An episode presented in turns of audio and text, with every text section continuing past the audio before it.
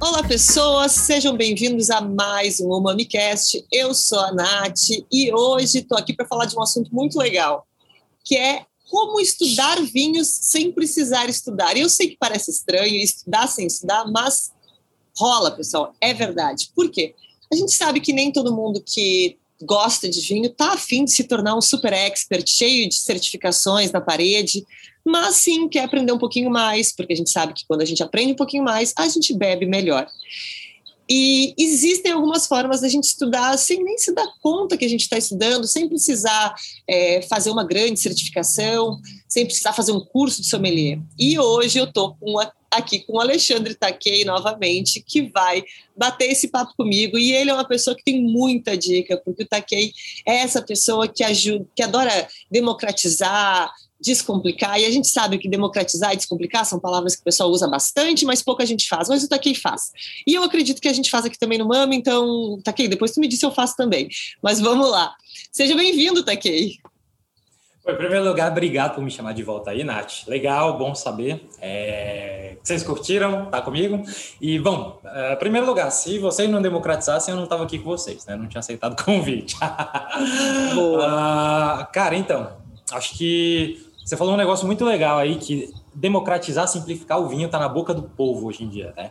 Então, em primeiro lugar, eu, eu com o meu trabalho que eu faço, seja com cursos meus, seja com redes sociais, eu, de maneira nenhuma tento vender que eu inventei a roda disso daí, tá? Porque já tem gente nesse rolê há muito tempo. Agora, do jeito que você falou, acho que tem muita gente nesse rolê que, que fala em descomplicar, mas não descomplica, ou que, por outro lado, vai para uma via do vale tudo no mundo do vinho, faz do jeito que você quiser que tanto faz, e não é bem assim, né? E eu acho que se a gente se tocar para beber com um pouco mais de atenção, que nem você fala, e ler uma coisinha aqui, outra ali, mas sem ter aquele compromisso realmente de ah, meu Deus, eu vou tirar todas as certificações e colecionar todos os pins do mundo na lapela do meu terno. Eu acho que dá para a gente beber muito melhor, sem, sem muita complicação né? E tendo consciência do que está fazendo. Tem muita coisa que a gente faz no dia a dia, inclusive enquanto está bebendo um vinho, que já ajudam bastante a gente a aprender. É aquela coisa de virar a chave e beber, deixar de beber, só beber o vinho para beber o vinho conscientemente prestando atenção no que está bebendo. Então, acho que a gente tem bastante dica para o pessoal que, que vai se dar conta que está aprendendo sem, sem doer, sem dor. Não que estudar vinho é, seja uma dor, né, gente? Mas, quer dizer, depende, às vezes é, né? Eu, eu, preciso, eu já disse, já disse várias vezes tá aqui, já disse várias vezes aqui, o Taquei está aqui comigo e eu tenho certeza que concorda que o diploma é dor e sofrimento. O diploma é dor. É dor. Mas, então, é, eu acho que, em primeiro lugar, uma coisa que eu me toquei recentemente, bem recentemente, eu estou começando a tentar mudar a forma como eu me comunico, na verdade, no mundo do vinho eu percebo que a gente tem muitas palavras nossas do mundo do vinho que para a gente são bestas, para a gente elas são banais, mas que muita gente atribui uma carga de peso grande a essas palavras. E por que, que a gente não vê tanto peso? Porque a gente vive na nossa bolha do mundo do vinho ali, de insiders, de profissionais e tal. A gente não para, ou de pessoas que são apreciadoras já e que estão no rolê mesmo. Quando você para para conversar com alguém que é completamente de fora, que está tentando entrar nesse mundo, você vê que pô, tem algumas palavras que são completamente místicas. Degustar. Pronto, degustar, falei. Degustar é uma palavra que para muita gente é uma coisa extremamente mística. Pô, caramba, eu vou degustar um vinho, bicho. O que, que é isso de degustar? É quase um ritual. Pois é, se a gente pensa degustar como beber com atenção. Fica mais fácil, né? Gente... Pois é, né? Então, a harmonização, gente, a palavra harmonização, caramba. Combinar vinho com comida. O que eu, sabe o que eu faço? Eu, eu, como comunicadora, eu tento fazer um exercício comigo que é assim, é, eu para quem nos segue, quem está ouvindo o Mami já conhece, o Mamicast já conhece o nosso trabalho, mas para explicar qual é, como é que eu me norteio para criar conteúdo. Eu não sou da linha do que vale tudo, quer dizer, eu acho que vale tudo, cada um faz o que quer. Mas o que eu, como comunicadora do Umami, faço é, eu sim quero uh, passar conhecimento sobre vinho. Porém, o conhecimento, ele não precisa ser tão complicado e tão rebuscado. E um ponto muito importante é isso, é, é, de uma experiência que eu tive dentro do colégio, de, de entender alguns professores meus que eram tinham uma didática melhor, e o que a gente percebe é, quanto mais uma pessoa sabe, mais ela consegue explicar de forma simples uma coisa que poderia ser super complicada. Para explicar de forma simples, a gente tem que saber bastante. E, e, é, e, o que eu quero, o que eu faço, então, além de estudar e tentar é, passar as, as, informações de maneira mais correta, mais completa, mas de maneira simples, é depois que eu escrevo qualquer coisa, eu penso: se a minha avó lesse isso, ela entenderia? Eu uso minha avó como exemplo, porque minha avó é uma pessoa que gosta de beber vinho, mas faz a menor ideia do que está bebendo, sabe que ela gosta de merlot e ponto, só isso. É, a minha avó entenderia? E eu releio e eu reescrevo. É isso que falou, harmonização. Pode ser que eu substitua por combinar o vinho com a comida. É, é, o detalhe de falar da levedura e dentro e botar entre parênteses um microorganismo que transforma o açúcar em álcool. É, é, são pequenos pequenos detalhes que a gente já consegue facilitar na comunicação. E, e tudo bem, a gente não está aqui falando como criar conteúdo de maneira fácil, né? A gente está falando como aprender, mas isso já é um, um ponto importante. Essa coisa de falar de uma forma mais fácil ajuda pessoas a não se espantarem, porque o vinho é um mundo que ele afasta no início. A gente e eu falo por experiência. É, quando eu entrei no mundo do vinho, eu primeiro olhei e disse: hum, acho que não é para mim isso. Não, muita pompa, muita complicação. Eu venho do mundo jurídico, que é um mundo, quando a gente está falando em termos, é um mundo muito, muito complicado desnecessariamente. A quantidade de palavras bizarras que se usa no meio jurídico, que poderiam ser substituídas por palavras normais, é, data velha, é com devido respeito, com todo respeito, sabe? A gente já, a gente já vem, eu vim do mundo que era muito rebuscado e que, que não me atraía aquilo. Eu pensava, por que, que eu estou escrevendo tudo isso se eu poderia escrever de uma forma como um ser humano normal? E o mundo do vinho, eu tento usar essa, é, essa experiência que eu tive no mundo jurídico para fazer o mesmo. Tentar simplificar, tentar usar expressões que façam parte do dia a dia das pessoas. E, e, eu acho que isso ajuda bastante. Eu vejo que tu faz isso também, que tu tem essa, esse cuidado de, de destrinchar aquele termo técnico e transformar ele, porque todos eles podem ser transformados. Existem algumas substâncias que não têm que não tem um, um, equivalente do palavreado comum, mas de resto a gente consegue simplificar e consegue facilitar. Eu acho que isso é, ajuda muita gente a perder aquele medo inicial, né? Aquela barreira do vinho, e é muito complicado, é muito confuso, é muito rebuscado, é muito chique, não vou fazer parte. E o que a gente quer é que mais gente faça parte.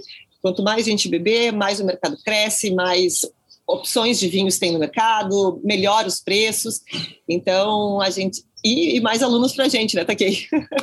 Pois é. Ah, bom, primeira coisa, aí já surge a primeira dica, tá, gente? Então, vocês querem é, entender mais de vinho de uma maneira leve, descomplicada, descontraída, em primeiro lugar, continuem acompanhando o conteúdo do Mami e me sigam, arroba Alexandre Itaquei, porque a gente tá fazendo conteúdo bom pra caramba sobre isso. Então, essa é a primeira dica. E acho que você falou um negócio super legal. O mundo jurídico e, e o mundo do vinho, eles têm essa coisa em comum, né? Eles construíram, através, inclusive, do vocabulário, um, ambiente no qual existimos nós e existem eles. Nós somos melhores do que eles, né? Para quem tenta manter isso, né?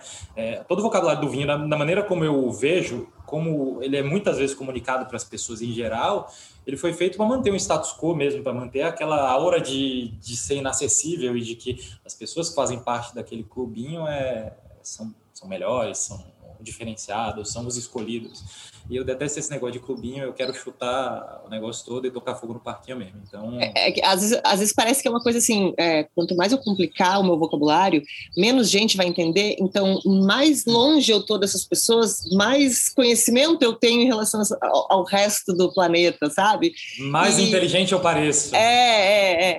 E, e é e é assim, pessoal, quando a gente fala isso, não é nada contra quem usa esse vocabulário, porque nem todo mundo do mundo do vinho é comunicador ou é educador. Tem pessoas que são apenas críticos de vinho, são é, produtores, e essas pessoas não têm a obrigação de comunicar o vinho é, de uma maneira simples, mas a gente, como professor, como é, influenciador, eu tô, a gente está em vídeo aqui, eu fico fazendo aspas, mas eu esqueço que vocês não estão vendo, é, como comunicador, como influenciador, como gente que está lá falando de vinho para milhares de outras pessoas, a gente tem sim uma obrigação de, de fazer com que aquelas pessoas nos compreendam, senão não faz sentido, senão a gente está falando sozinho. E a gente quer criar um diálogo, a gente não quer criar uma posição de eu sou o mestre e vocês são os alunos, sabe? Essa, essa, esse diálogo, instigar o aluno ou o apaixonado por vinhos a, a questionar, a, a compreender a ponto de questionar, de trazer dúvidas, é o que a gente gosta, porque é assim que a gente aprende mais. Então, esse, esse ponto é muito interessante. E como tu falou, Takei, já no início, é a sigam o, o Takei, sigam o Mami, né? aí não é uma dica só jabá. A gente sabe que muita gente perde e eu, inclusive, perco horas do meu dia no Instagram, zapeando, zapeando. Ah, eu vou, vou fazer um almoço, mas aí fica zapeando, zapeando, quando vê, passa 40 minutos. Se dentro dessa zapeada aparecer perfis interessantes no mundo do vinho, que tem um conteúdo bacana, é, entre uma bobagem e outra, um meme e outro que a gente está lendo, a gente aprende uma coisinha. E é, parece pouco, aquela pequena informação que a gente aprendeu naquele dia parece pouco, mas num mês um mês inteiro lendo dois, duas informações dessas por dia, olha quanto a gente já aprende. Então, a primeira dica, eu acho que fica bem nessa, além de seguir o Takei e o Mami, é, busquem seguir perfis interessantes do mundo do vinho, que tenham é, credibilidade, que passem uma informação correta, porque também tem que cuidar isso, né? Como em qualquer área, não só no mundo do vinho, o Instagram está aí, ele traz essa, essa popularização do conhecimento, a gente, muita gente fala sobre as coisas e muita gente tem acesso a muita informação, mas é como Wikipedia, né? O Wikipedia não é exatamente uma enciclopédia, o Wikipedia é escrito por pessoas e pode ter muito erro ali, assim como no Instagram, assim como, enfim, blog. Então, peçam indicações, é, sigam revistas, publicações importantes, influenciadores que tenham é, uma credibilidade, que tenham é, que já tenham bastante conhecimento nessa área, que vocês com certeza, no meio de um monte de bobagem, de notícia, de meme, vocês vão ter ali uma, uma pílula de informação por dia que, no longo prazo, vocês vão entender que vai formar um, um, grande conhecimento ali. Parece pouquinho, mas em um mês lendo bobagem, em um mês lendo meme, intercalando com, com informação de vinho, já dá um conhecimento bem mais robusto, né? Então, já aproveita o tempo livre no Instagram para aprender alguma coisa também. Uma boa. Eu, eu, eu, queria, na época que eu comecei a estudar vinho, ter acesso a essa facilidade de conhecimento. É, claro, como a Nath falou, tem muita coisa aí é, errada, muita desinformação, mas tem muita desinformação em qualquer área do conhecimento sendo propagada hoje. E, de qualquer forma, tem muita coisa boa também, gratuita para vocês. Exatamente. É, é, tão facinho de consumir, você vai lá nos storyzinhos, nas caixinhas de perguntas, um negócio assim, é 10 segundinhos, 15 segundinhos, 2 minutos por dia, você já assimilou algum negócio. Né? Agora, Nath, eu acho que assim, para a gente aprender vinho sem estudar vinho sem estudar, acho que a principal coisa é estudar na taça, né? Exato. Tem muito jeito. O melhor é a gente estudar na taça. É, e vamos lá, o que, que, você acha que a gente tem que, né? Eu, nossa, eu tô fazendo uh, investir aqui o papel. Eu não, não, não, não. Entrevistadora. Vai lá, vai lá que eu não sou entrevistadora, eu tô aqui para bater papo. Hoje é. eu vim bater papo. Que, vamos lá. O que, que, você acha é, que é legal a gente fazer em termos de comportamento na taça para a gente sempre estudar sem estar estudando? O que a gente deve fazer? Eu tenho alguns rituais que comecei a fazer, e, e, aí eu me uso muito como exemplo, porque o Umami começou justamente por essa necessidade. Eu visitei uma vinícola, achei legal o assunto, pensei, vou estudar, mas daí pensei, eita, nada a ver, eu acho que esse mundo não é para mim, eu não sei se eu pertenço a isso, eu acho que vai ser complicado demais. Uh, e aí eu, eu criei uma pensando, não, deve ter mais gente como eu que gostaria de estudar, mas está meio inibido, assim, vamos criar um MAME, vamos tentar uma linguagem mais descomplicada, uma cara mais divertida. E eu comecei a fazer algumas coisas que me ajudaram, são dicas que eu passo para frente. Uma delas é, é, é a gente sabe que degustar cegas ajuda muito, mas não adianta a gente dizer degustar cegas para uma pessoa que nunca degusta. Então, que, que, não adianta? Sabe o que esperar daquele que não, vinho, Exatamente, não sabe o que esperar. Então, a primeira coisa que eu faço é aproveite o que está no rótulo. Lê o rótulo. Tem alguma palavra ali nova que nunca ouviu na vida? Digita no Google. E o Google, gente, essa é, essa é a, a dica para a vida, né? Para todos os assuntos. Google it.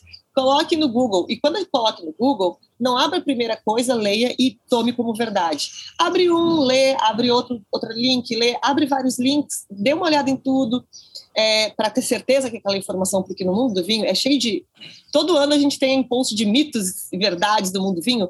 Por quê? Porque sim, existem muitas informações que elas foram tão propagadas e elas são erradas que a gente já nem sabe se aquilo é errado mesmo. Então, uh, muitas vezes o que a gente vê na internet pode estar errado. Então, deem uma olhada em mais links, aproveitem que a internet está aí de graça olhem mais links, deem uma pesquisada no que tem de diferente no rótulo. Por exemplo, o rótulo fala de vinhas velhas digita no Google vinho de vinhas velhas, entende o que, que isso quer dizer, o que, que isso pode querer dizer.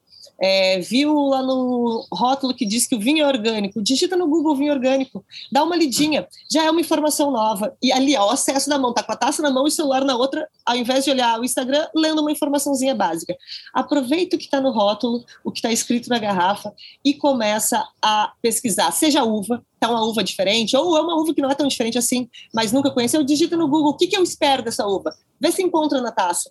E, e o que eu sempre digo, que é muito importante, entra no site do produtor e dá uma lida no que o produtor está falando do vinho. Porque se tem alguém que sabe o que é o que a gente tem que esperar naquele vinho, é o produtor, tudo bem. Produtor pode inventar? Pode, mas a gente presume que o produtor não está fazendo isso, né?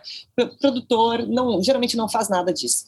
Então entra lá, ele diz que esse vinho passou é, por barrica, que tem notas disso, notas daquilo, tenta entender se tem, tenta ver se reconhece.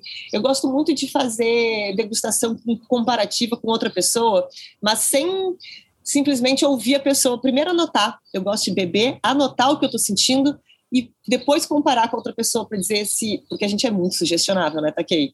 Eu não estou sentindo Sim, uma demais. coisa. Tu disse para mim: esse vinho tem cheiro de pinhão, ponto. Na hora eu estou sentindo cheiro de pinhão no vinho. Então, eu acho que tem. Simplesmente na hora de abrir o vinho já tem tanta coisa divertida ali naquele rótulo que a gente pode botar no Google e descobrir o que é, que já, já dá para sair dali com um monte de informação nova. Agora me conta o que, que tu faria na hora de abrir e degustar um vinho. Bom, a primeira coisa é isso mesmo, pesquisar e principalmente, como você falou, pesquisar uva e pesquisar região, país, mas é, primeiro eu iria principalmente em região e uva. Por quê? Porque justamente a, a gente tem uma dificuldade enorme com a parte de identificar as características do vinho. E a nossa maior dificuldade é, inclusive, identificar as características olfativas. Nariz, o cheiro do vinho. E por que, que identificar o cheiro do vinho é tão difícil? Isso é o que eu sempre falo para meus alunos. Porque basicamente nós somos criaturas ah, extremamente visuais, extremamente auditivas. A gente não é cachorro, a gente não é gato, a gente não é um grande felino, a gente não precisa estritamente do nosso olfato para sobreviver, para se locomover no mundo, para procurar comida, para fugir de predador. A gente não vive através do olfato que nem um cachorro vive. Então a gente é bem preguiçoso no nosso olfato, a gente deixa o nosso olfato lá mesmo, ele é um, um sentido que foi, não gosto de falar essa palavra, mas atrofiando, digamos assim, na gente. E, então, assim, a gente já não tem o olfato bem desenvolvido. Segundo lugar, principalmente quando a gente fala de vinhos tintos, os nossos referenciais clássicos de descritor aromático de vinho tinto, né? qualquer vinho frutado que você pega, um Cabernet, um Merlot, framboesas, amoras, é, mirtilos e por aí vai. Tudo que a gente não come no café da manhã, né, bicho? Então, pô, como é que você vai ter referência? A gente não consegue sentir cheiro de uma coisa que a gente não conhece. Então, a primeira coisa, você pesquisa o rótulo, pesquisa lá na internet, tá, Cabernet Sauvignon, o que, que eu espero no Cabernet? Você já sabe, né, que você vai esperar groselha negra, cassis, cerejas pretas, eventualmente, mentol, pimentão, por aí vai. O que, que eu conheço disso daqui? O que, que eu não conheço disso daqui? Aí, se você não conhece algum aroma, de repente, isso é para fazer um exercício de vez em quando, não precisa fazer com todos os vinhos. Sei lá, vai beber um Cabernet hoje à noite, no fim de semana, já sabe? Pô, se der, compra lá no mercado alguma fruta que tem o descritor aromático, ou então compra uma geleia, pode ajudar também. E começa a cheirar as coisas. Eu acho isso muito legal. Eu acho isso muito legal e, e é importante também entender que se a gente pegar uma ameixa e simplesmente cheirar a ameixa com casca e tudo, não vai encontrar esse mesmo aroma no vinho. Até mesmo se a gente cortar a ameixa, a gente não vai encontrar esse mesmo aroma no vinho, porque às vezes o vinho está numa condição de fruta muito madura e a nossa ameixa está bem mais fresca, está bem mais verde. Então eu gosto de fazer a brincadeira de ah, compra ameixa, corta, cheira, é, compra uma mais madura, para entender como é que ela é, uma geleia de ameixa, porque existem muitas etapas, muitas condições diferentes da mesma fruta, né? E nem sempre a, a, que a gente está cheirando é a que está no vinho. Então é muito importante brincar com isso, é, pegar a frutinha, deixar ela ficar passa e cheirar ela passa, porque a fruta, o cheiro da ameixa não é igual o cheiro da ameixa passa. Então é, é, um vocabulário que a gente vai, é um vocabulário e uma, uma informação que a gente vai levando para o cérebro para ele se habituar a isso, a esse tipo de coisa que a gente não tem, como falou, a gente não tem um olfato muito desenvolvido. E não é de uma hora para outra, mas o que é importante saber é isso não é um talento. O sommelier, não, não é. ele não caiu nessa profissão porque ele acordou e foi chamado pelo dom, porque ele tinha um olfato muito apurado. Não é assim, é treino. Inclusive, quando a gente fica muito tempo sem degustar vinhos, quando a gente está muito preso em alguma outra coisa, a gente sabe que volta com uma dificuldade. E mesmo quando a gente está afiado, é, aquilo que o Takei falou antes sobre as regiões diferentes, muitas uvas internacionais, como Cabernet Sauvignon e Merlot, são plantadas em lugares muito diferentes do mundo, com climas muito diferentes. Então, a gente aprende ali que, lendo no papel, né, Cabernet Sauvignon tem aroma de tal coisa. Mas um Cabernet Sauvignon de um lugar completamente diferente pode ter outros aromas um pouquinho diferentes e a gente não, não se frustrem se na hora de cheirar o vinho vocês não encontrarem aquilo. Porque às vezes não tem mesmo. Às vezes é só diferente, às vezes tem algum outro aroma que está encobrindo, às vezes tem madeira em excesso que encobre o cheiro da fruta e a gente não percebe o cheiro daquela mexa que deveria sentir. Então é, é exercício, assim como um atleta, é, é o atleta do, do, vinho. A gente é atleta do vinho, a gente Sim. tem que treinar e criar essa memória que a gente não tem naturalmente. Então, assim, não existe dom, não achem, ah, eu não sinto nada, não é para mim. É sim para você, só basta treinar e mesmo a pessoa treinada, às vezes, na maioria das vezes, a gente não vai cravar vinho. Isso é importante dizer. Na maioria das vezes, a gente não vai cravar vinho. A gente só reconhece aquilo que a gente já conhece. Então, se a gente não conhece, tem vinho que a gente não conhece ou que a gente bebeu muito pouco, a gente não vai reconhecer mesmo. A gente pode chegar e a perto. A gente que tá nesse rolê dá cada pedrada horrível, né? Cada pedrada bizarra. E a gente está falando, e a gente tá falando de gente assim, ó, gente mega foda do mundo do vinho, Sim. não vai reconhecer muitas vezes, até porque quanto mais coisa a gente aprende, mais a gente se questiona, a gente foge do óbvio, a gente nunca acha que é o óbvio, isso, tem, isso é um problema, né? Quanto mais a gente estuda, uhum. bota um Merlot clássico na nossa frente, a gente já começa a dizer, não, mas não deve ser, deve ser uma outra coisa aqui, e a gente começa a ir para longe, então isso também é um problema, a gente se questiona muito, e na maioria das vezes a gente não crava, porque o importante não é exatamente acertar o vinho que a gente está degustando às cegas, por exemplo, mas entender aquele vinho. Se a gente entendeu que aquele vinho tem aquele tipo de corpo que a gente falou, vem de um clima quente, como a gente presumiu que viria, uh, tem notas que lembram isso, a gente, a gente consegue acertar o vinho sem acertar. E isso é mais importante do que cravar vinho, muito mais. Então, assim, no começo a gente fica bem desesperado para acertar tudo. Eu quero cravar, eu acho que isso aqui é um Pinot do, da Califórnia. E a gente se decepciona muito. Quando a gente acerta, a gente já vira, ah, eu sou a Jancis Robinson, muito prazer, sou Jancis. Mas é, na maioria das vezes a gente erra e não dá para se decepcionar. É um treinamento e é um eterno treinamento, não acaba nunca. Eu, eu acho que a primeira coisa que qualquer pessoa que quer entrar nessa de beber vinho tem que aprender a acertar é é o próprio gosto e a compra. Né? Antes de querer acertar qual é o vinho, você tem que acertar o que, que você gosta. Então, acho que a, o primeiro ponto que a gente tem que atentar na hora que a gente está fazendo uma degustação é, pô, deixa eu aprender a, a, distinguir quais são as características de um vinho. O que, que é acidez, né? A salivação que a gente sente na boca, o que, que é tanino, o que, que é travosidade. E você começar a pensar, ok, o que, que me agrada num vinho? E aí você aprender a associar essas coisas a essas uvas. O que, que eu gostei deste vinho que eu estou bebendo? é aquela coisa, né? Eu gosto desse vinho porque eu gosto dessa sensação que preenche a minha boca, aquele vinho encorpado. Eu gosto também desse toque adocicado que não me trava. Eu, eu gosto de que dá essa amaciada no vinho. Entender o que gosta vai tornar mais fácil experimentar coisas novas, né? Depois, porque Sim. uma coisa que eu gosto de indicar é assim, quando a gente está começando, coloca um orçamento. Diz, ah, eu vou gastar até 35 reais por garrafa essa semana eu vou beber Pinot Noir. Compra três Pinot Noir, de 35 reais é, é, o orçamento. Às vezes não vai ser tão fácil. Alguma Pinot Noir é um que é Pinot difícil, Noir, né? Não vai rolar. É, é, é, eu falei é que como eu sou de Porto Alegre, em Porto Alegre as coisas dos vinhos gaúchos são mais baratos, né? Mas eu já que em São Paulo é tudo 10 vezes mais. Mas então peguem uma uva que seja mais fácil de encontrar nessa faixa de preço. Peguem três vinhos da mesma uva, de três vinícolas diferentes, se possível de três regiões diferentes, e tentem entender, por exemplo, um Merlot como pode ser um Merlot? Porque o Merlot não vai ser sempre igual, não vai ser sempre o mesmo corpo, não vai ser sempre a mesma acidez. E assim a gente consegue entender. Tentem criar temas, assim, ah, essa semana eu só vou beber Merlot, ou então essa semana eu só vou beber Argentina e provar tudo que tem da Argentina, na minha faixa de preço. Criem algumas regras que vocês vão continuar bebendo, vai ser vinho bacana, vocês vão estar se divertindo bebendo vinho, mas vocês vão habituar o paladar e o olfato a se habituar, a, a se habituar, vão se habituar a se habituar, né? eu já estou nessa redundância toda, mas vocês vão se acostumar com as diferentes formas que o Merlot pode aparecer para você. Que não é só um jeito, não adianta provar um Merlot, amanhã um Cabernet Sauvignon e achar que entendeu o Merlot entendeu o Cabernet Sauvignon. É, provando mais de um vinho do mesmo estilo, vai se tornando mais fácil de reconhecer aquele vinho quando provar cegas, por exemplo. E a gente sabe que, no fim das contas, a gente adora provar um vinho às cegas e saber o que é. E a gente sabe que quem está nos ouvindo também quer isso. Então, uma boa forma é tentar criar algumas regrinhas na sua, na sua bebedeira semanal aí. Essa semana vou provar apenas Merlot, essa semana apenas Cabernet Sauvignon, apenas Cabernet Franc.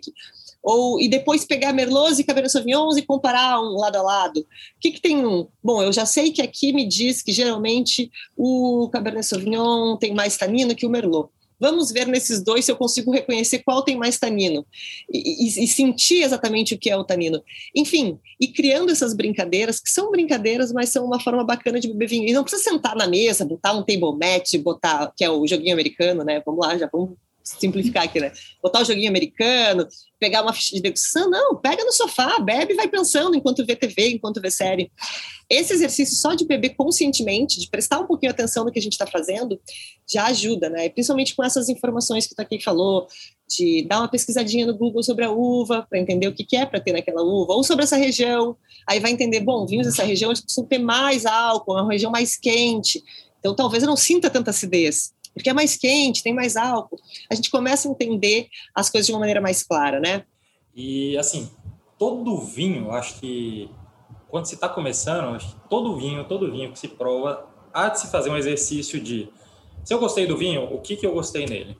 Por que, que esse vinho me agradou? Tentar entender isso. Se eu não gostei de um vinho, por que, que esse vinho me desagradou? O que, que não está legal nele?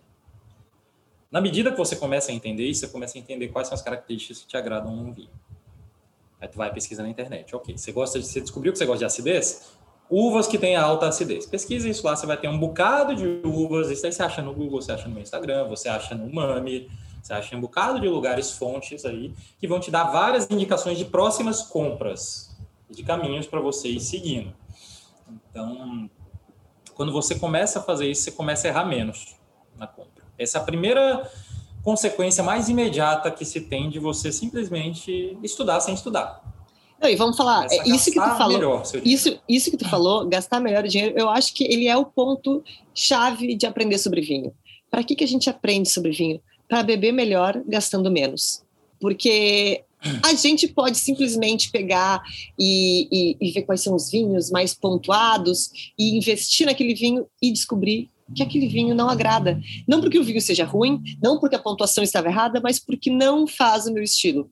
E o que a gente quer é agradar o nosso próprio paladar. Então, entender o que, que a gente gosta num vinho e pesquisar que outros vinhos eu posso comprar que vão ter essa característica vai ajudar vocês a beber melhor, a gostar mais do vinho, gastando muito menos e errando menos, porque quando a gente, principalmente quando a gente vai investir num vinhozinho mais caro, sabe? Ah, eu sempre compro vinho de 35, dessa vez eu vou gastar 70 reais, aí compro o vinho achando que vai ser a noite especial e se decepciona porque o vinho tinha um estilo completamente diferente. A gente estuda vinho para beber melhor, gastando menos. Esse é o objetivo, pelo menos é o meu, espero que seja o teu também. Sim. É, e olha, vou te falar, ah, mas isso não é verdade. Se o vinho for muito melhor, claro que você vai gostar mais. Não. Eu vou, eu vou pegar um estilo de vinho que eu não gosto, não, não curto assim. Eu bebo se, se for o que tiver, mas já primitivo, sei qual é. Primitivo barra Zinfandel, não gosto. Tá? Ah, tem uma pegada adocicada, assim, que eu acho ótima para muita gente que está começando no mundo do vinho aqui no Brasil, mas eu não curto. Eu te juro que se você me der um Chianti, também italiano da Toscana, um, um Chianti daqueles mais baratinhos do supermercado que custa 60, 70 reais, ou às vezes 50, às vezes menos, ou um primitivo de 250 reais, eu vou, eu vou pegar minha garrafinha de Chianti de 60 reais e vou abrir. Pode ficar com seu primitivo de 250. Por quê? Porque é uma questão de gosto. Eu sei que o primitivo é melhor, mas eu prefiro isso. Agora, imagine se eu gastasse os 250 reais para gastar, para comprar essa garrafa que eu não curto. Ou mais, 300 reais, 350, 400 e aí imagina quantos, imagina quantos que antes baratos e gostosos tu poderia ter comprado com esses 400. Exatamente. Podia ter enchido meu fim de semana de vinhos. Então, é, isso por si só vale ouro para mim. Outra coisa que eu acho super legal também da gente beber com atenção, né, que é o, o, nome mais bonitinho que a gente vai dar para degustar aqui, é o seguinte: a, o nosso um, a gente tem o olfato subdesenvolvido, né? Então a gente vai desenvolver melhor ele para compreender a degustação, mas por outro lado, a gente maximiza também o prazer que a gente tem, né? Quando a gente desenvolve nosso sentido. Eu, eu gosto, e, e quando a gente prova qualquer coisa com atenção, a gente tem mais prazer. Eu gosto de comparar esse, esse negócio de provar vinho com atenção, de degustar, com você ir para o cinema e você assistir sessão da tarde sentado na mesa do almoço. Quando você está assistindo Sessão da Tarde na mesa do almoço, é um filme, é um filme que está passando. Você está ali comendo, tomando uma cerveja ou qualquer coisa, tomando um vinho, e você está olhando para a televisão, aí você conversa com sua mulher, com seu filho, sei lá o quê, depois você olha para a televisão de novo, e aquilo dali está sendo um entretenimento meio acessório e você não está prestando muita atenção, você não está consumindo tudo que aquele filme pode lhe oferecer. Pode ser um filmaço, mas você não está.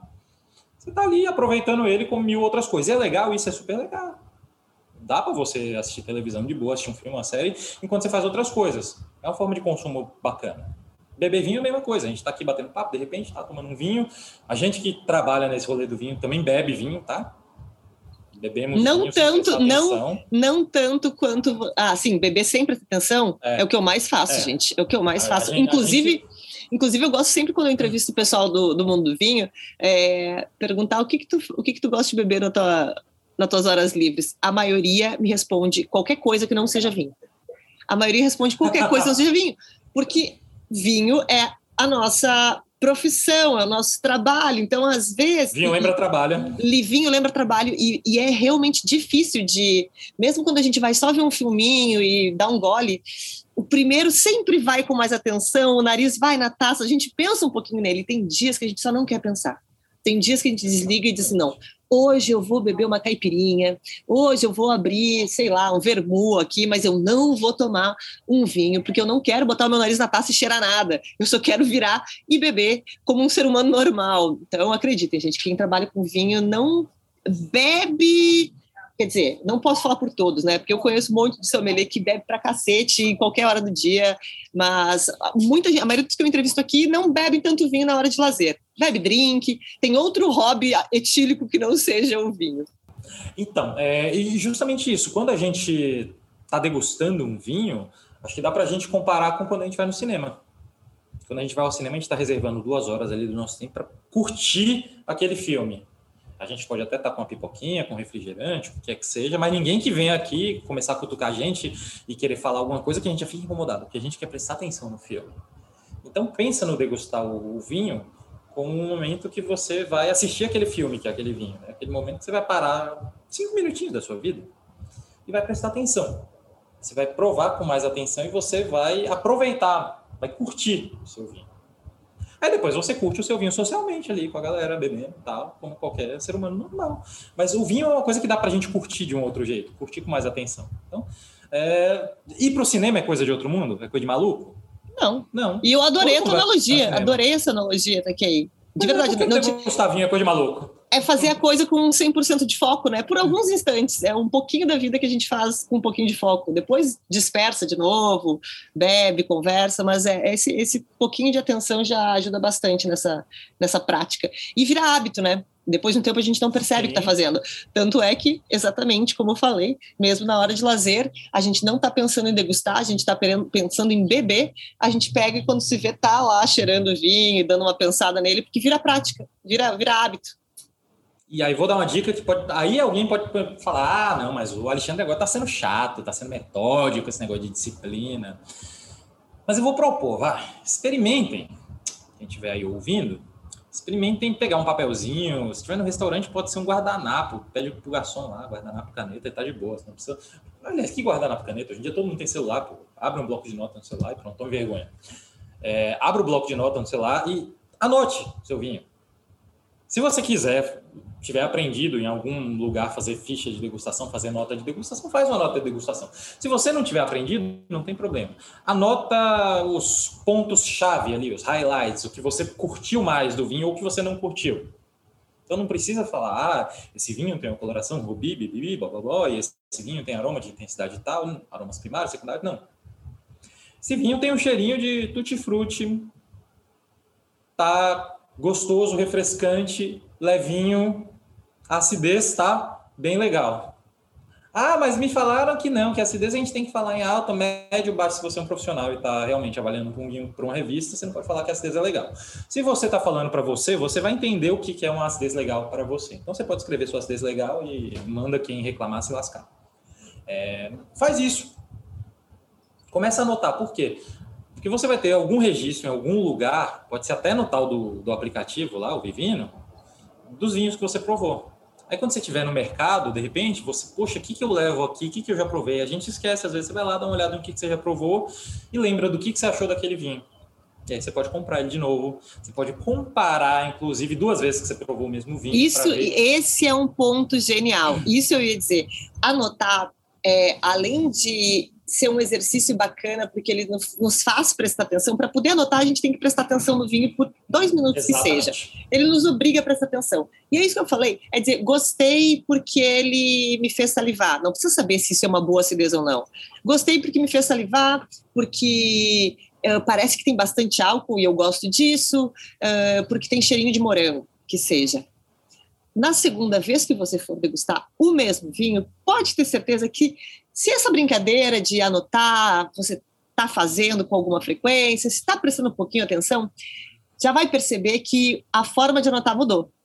Vai aparecer muito mais informações ali, sem pesquisar, sem nada. Você vai começar a encontrar mais informações ali. E aí tu consegue comparar uh, não só uh, o que achou do vinho naquela época, que acha agora, mas como a tua degustação evoluiu. E a gente gosta de saber que a gente está melhorando nas coisas, isso incentiva a gente a querer mais. Então, quando a gente percebe, olha para trás e diz, gente, olha como eu escrevi, olha o que eu anotei sobre esse vinho um ano atrás, olha o que eu anotei agora, caramba, hein, eu aprendi e nem tinha me dado conta. E isso é um incentivo para a gente continuar fazendo. Então, é, é muito legal, é uma forma de nos autorrecompensar e ainda treinar, exercitar, isso é muito legal. Total. Quem, quem gosta de fazer corrida, sei lá, pô, tu não fica feliz naquele dia que você tá, você tá acostumado a correr cinco, daqui a pouco você fez sete ali, ou naquele dia que você diminuiu o tempo? É a mesma coisa você comparar uma nota de degustação antiga com a nota de degustação mais nova que você viu que você escreveu mais coisa. Eu corria 5 km, agora eu tô correndo 7. Eu puxava, sei lá, 10 quilos, agora eu tô puxando 12. E essa analogia serve por quê? Porque degustação, provar vinhos conscientemente, beber conscientemente, é uma habilidade como qualquer habilidade atlética, como qualquer, qualquer coisa que a gente faz na nossa vida. Né? Então você tem que praticar, olha que delícia, meu Deus, você vai praticar bebendo vinho. É um treininho, né? E tem tanta coisa, porque até agora a gente falou de coisas que envolvem exercícios, né? Por exemplo, prestar um pouquinho mais atenção na taça, anotar uma coisa, pesquisar no Google uma coisa, mas tem formas é, tão fáceis de estudar hoje em dia, sem estudar, que a gente até esquece, às vezes. É, o YouTube é uma fonte maravilhosa de vídeos bacanas de regiões do mundo. Tem muito filme legal que todo mundo que escreve sobre vinho já indicou, mas talvez você que está nos ouvindo não tenha assistido.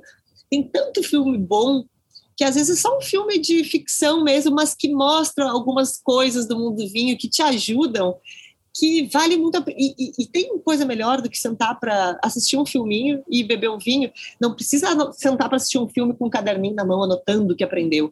Mas só o fato de assistir, e eu gosto de assistir esses filmes de vinho mais de uma vez. O Som, por exemplo, tem a trilogia Som 1, 2 e 3. É, eu sempre recomendo para o pessoal que não é, não é do mundo do vinho, começar pelo 2. Porque o 1 um é o que vai fazer tu fugir. Porque se a gente assiste o 1, um, que vê aquela galera prestando aqueles exames horrendos, torturantes para Master Sommelier, quem está assistindo não é do mundo do vinho vai dizer é, é, isso que esse povo faz? Não, Deus me livre, não quero, não quero nem saber desse mundo. Mas quando a gente assiste o número dois, que é, na verdade, conta tudo o que acontece com o vinho até ele chegar na garrafa ou na sua taça, né? É, todas as mãos que passam pelo vinho, desde a terra, da poda, da produção, quem faz a barrica, quem faz a rolha, fala de tudo isso, até o sommelier servindo, o, o, o, vendedor vendendo aquela garrafa.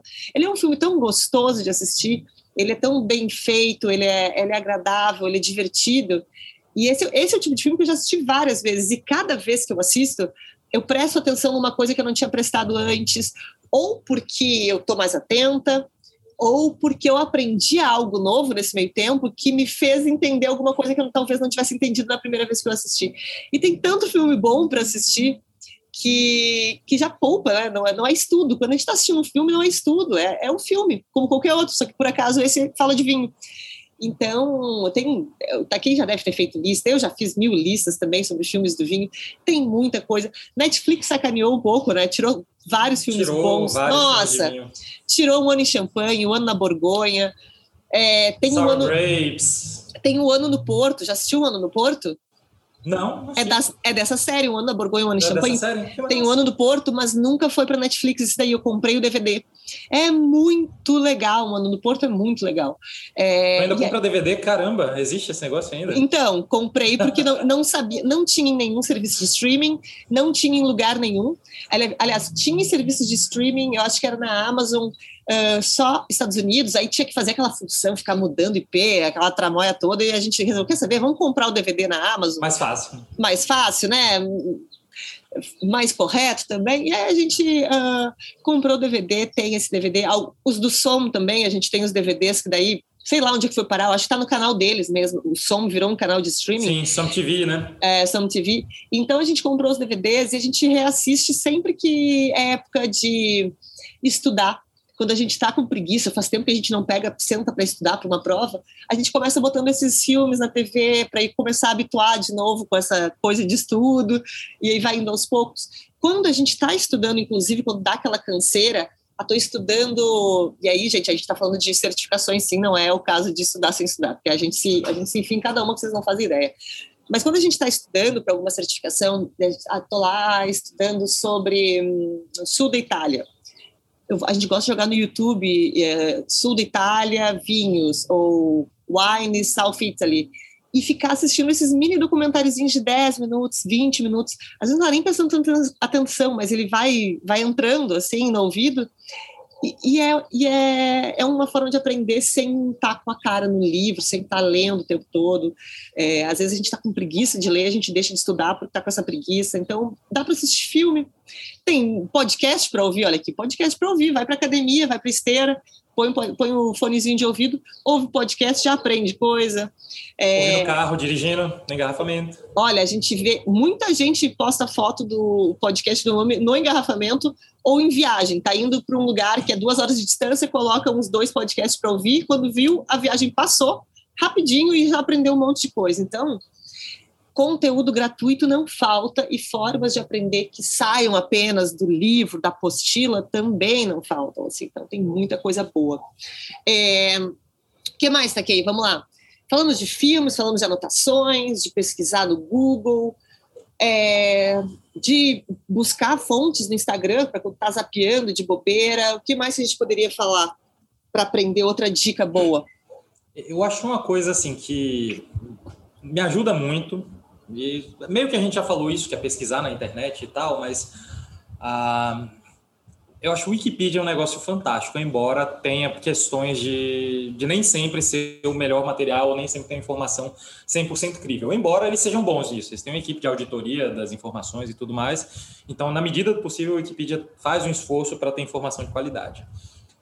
Toda vez que eu estou pensando em qualquer coisa, assim, eu estou falando agora Alexandre fora do mundo do vinho, eu adoro pesquisar coisas aleatórias.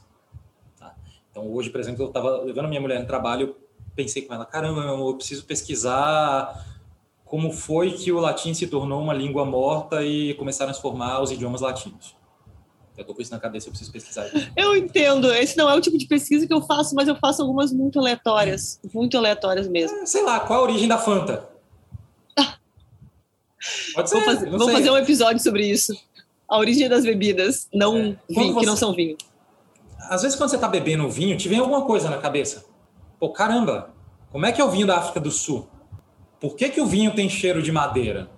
Quando vierem essas perguntas, perguntas específicas para você, por algum motivo, uma conversa besta que você estiver tendo com pessoas, pesquisem isso na internet. Façam, façam disso um, um hobby, uma brincadeira em conjunto. E acho que acabou vindo também é, é, essa ideia agora. Tentem fazer as coisas em conjunto. A brincadeira de aprender sobre vinho, quando a gente faz com outras pessoas, é mais legal. Claro que a gente está num momento de restrição ainda de contatos físicos, e para isso os rolês virtuais ainda servem muito, mas tentem fazer com pessoas, seja com esposa, com marido, namorado, namorado, família. Minha mãe era uma excelente companheira de taça minha, amigos, montem uma confraria. Quando a gente bebe conscientemente junto, quando a gente estuda junto, a coisa fica mais legal. Faça um grupo de WhatsApp, de uma galerinha que, que curte vinho, que aí vocês vão postando notícia, comentando. Acho que fica mais divertido, fica mais leve, se compartilha coisas de interesse mútuo aí e, e a gente se estimula. Né? Com certeza, cria, cria esse senso, né, de, tá, eu pertenço pelo menos a este meu grupo do vinho e, e já, já estimula bastante. Fica mais barato quando a gente estiver podendo se encontrar novamente, né?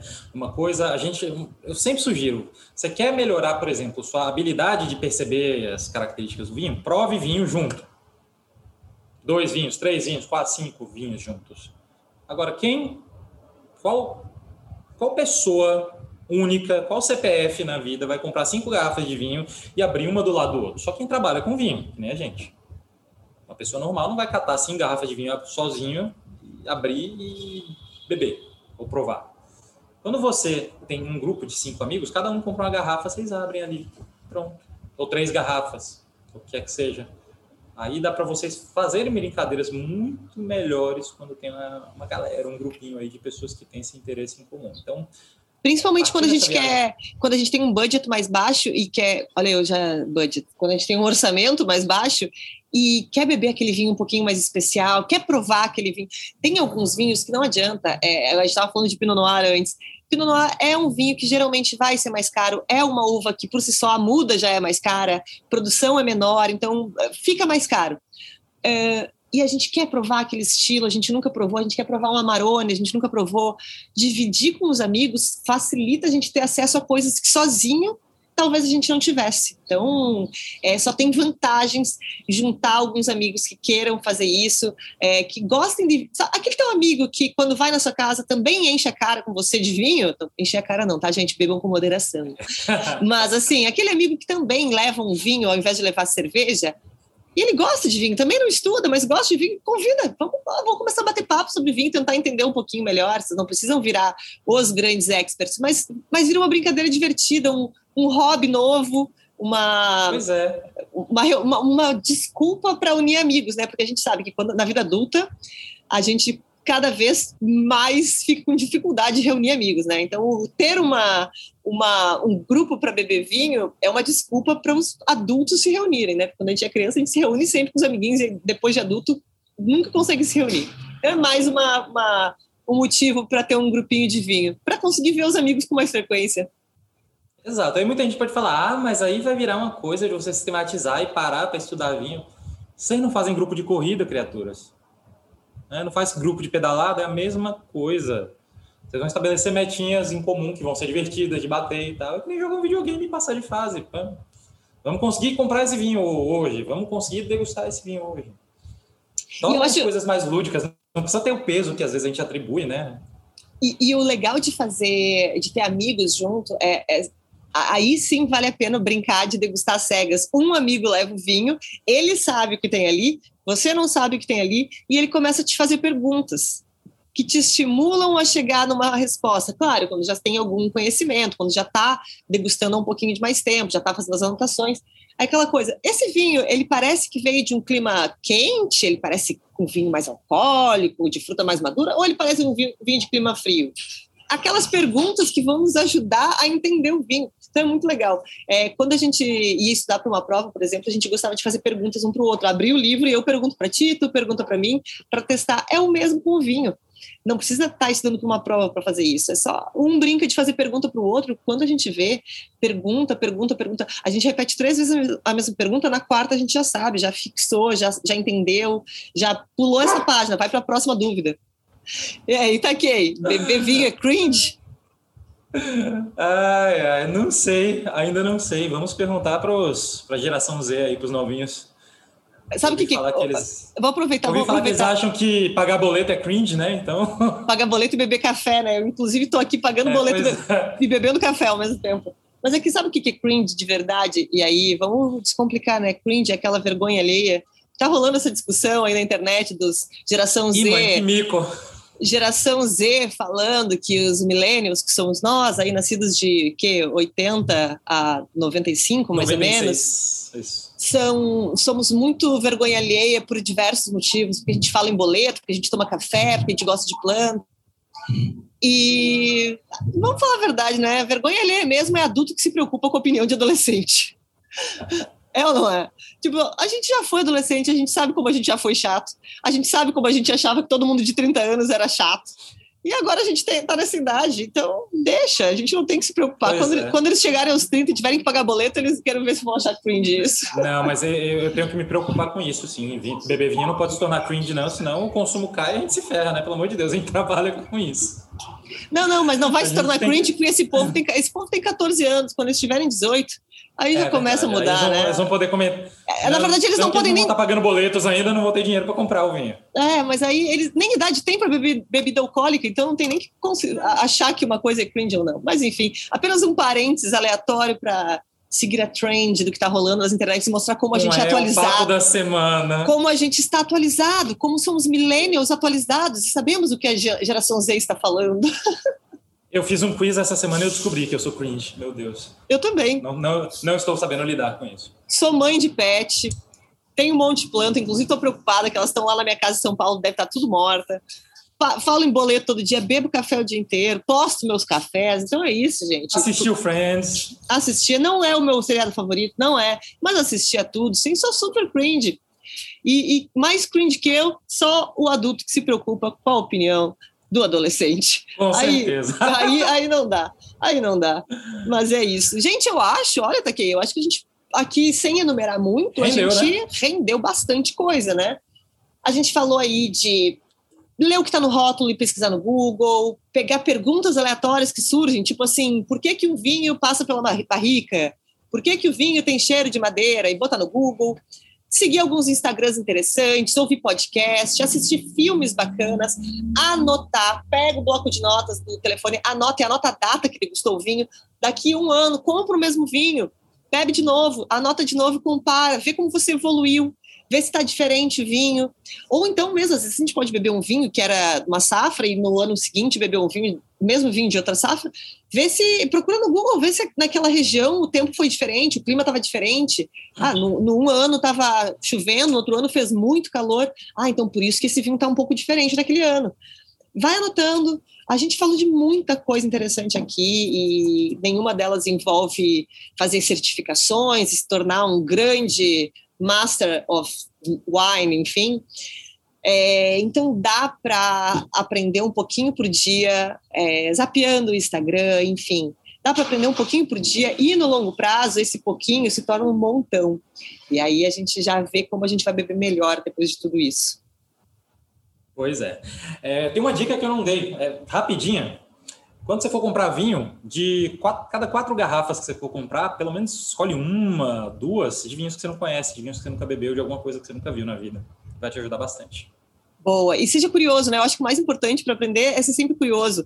Viu um vinho de uma uva que nunca ouviu falar na vida? Pega esse vinho, vai ser interessante. É uma região que nunca ouviu falar? Pega, vai ser interessante. Aproveita e já pesquisa sobre ela. Ou pergunta para amiguinhos. Todo mundo, pergunta lá para Taquei. Ô, Taquei, o que, que, sabe desse lugar aí? Já ouviu falar?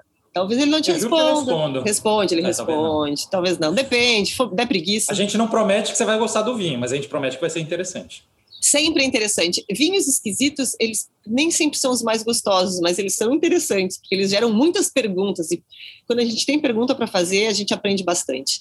Então, fica, ficamos aí com essa, com essa filosofia de vida, com essa dica maravilhosa. E sejamos cringe se beber vinho é cringe.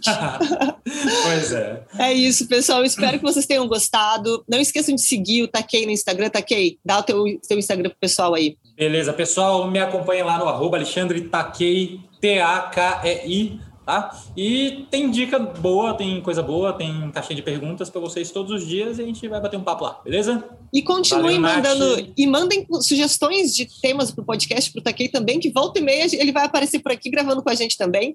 Hoje foi um é, dia que a gente a gente fez caixinha de perguntas e no final a gente não usou nenhuma sugestão porque deu preguiça. E aí a gente resolveu, ah, esse tema aqui a gente vai ter que estudar antes, esse outro aqui a gente vai ter que se preparar muito. Vamos para o mais fácil, que a gente consiga bater um papo só. Então, assim, vão mandando sugestões para o Mami, mandem para o Taquei, e aí a gente vem para o próximo com mais ideias para gravar e com aquilo que vocês querem ouvir, porque é bacana, a gente gosta de falar coisas que vocês também queiram ouvir. É importante para os dois lados. É isso, pessoal. Nos vemos na próxima sexta-feira, ao meio-dia, no Spotify, Apple Podcasts, no SoundCloud e no site do Mami.